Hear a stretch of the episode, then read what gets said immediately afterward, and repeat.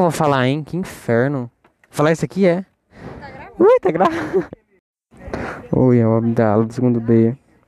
Hoje eu vou falar sobre um atleta negro que, mesmo diante de preconceito, racismo, se sobressaiu no esporte.